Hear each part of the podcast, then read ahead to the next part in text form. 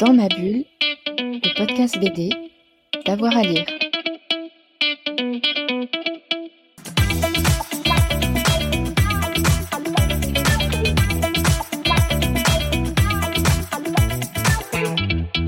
Euh, cet exercice est compliqué parce que ma bibliothèque est très importante, plusieurs milliers d'albums.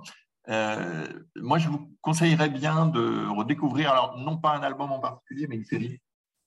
Il y a, un héros euh, qui s'appelle Olivier Rameau. C'est une, série qui a été créée à la fin des, années 60, début des années 70, euh, par deux personnages très importants dans la bande dessinée franco-belge, le dessinateur Dany et puis le scénariste Greg. Et Olivier Rameau, c'est une, série tout à fait incroyable qui n'a pas vraiment d'équivalent euh, dans l'histoire de la bande dessinée. Ça raconte euh, l'histoire d'un personnage donc, qui s'appelle Olivier Rameau, euh, de, sa compagne qui s'appelle Colombe Tirdel, dans un pays qui s'appelle Rêve-Rose. C'est une sorte de pays imaginaire, assez proche du pays d'Alice Pays Et dans ce, dans ce pays, Olivier et, Colombe vivent des, aventures assez incroyables, mais qui sont toujours euh, subtilement euh, euh, référencées à, ce qui se vit dans le monde réel, c'est-à-dire la, pollution, les conflits, conflits militaires, la lutte pour le pouvoir.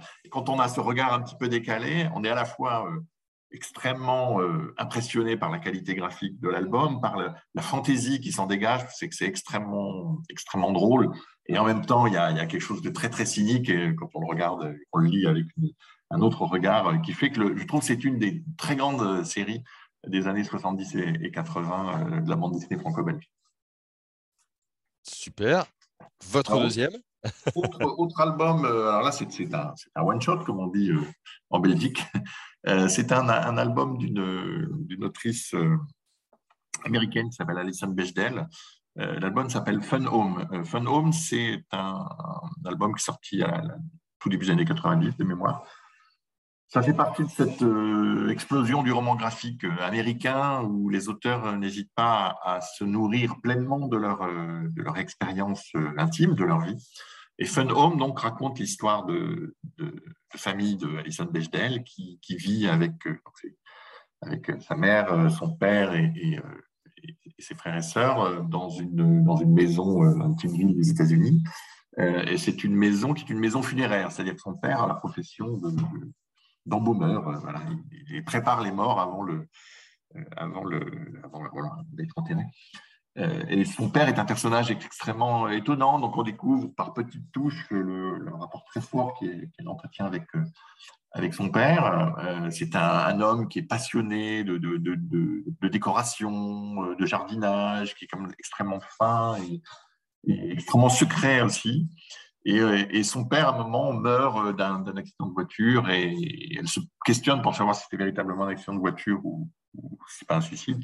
Et en fait, ce qu'on découvre, c'est que, que son père euh, était un, quelqu'un qui avait une, une, vie cachée, euh, une vie homosexuelle cachée, et, ça raconte cette, cette découverte-là euh, de, cet amour immense qu'elle a pour son père, et en même temps de cette incapacité de, de le comprendre et peut-être d'arriver à, le, à lui parler pleinement. Donc c'est un très bel album, extrêmement, extrêmement touchant, et puis qui a, qui a nourri l'imaginaire de beaucoup d'autres auteurs et autrices ensuite.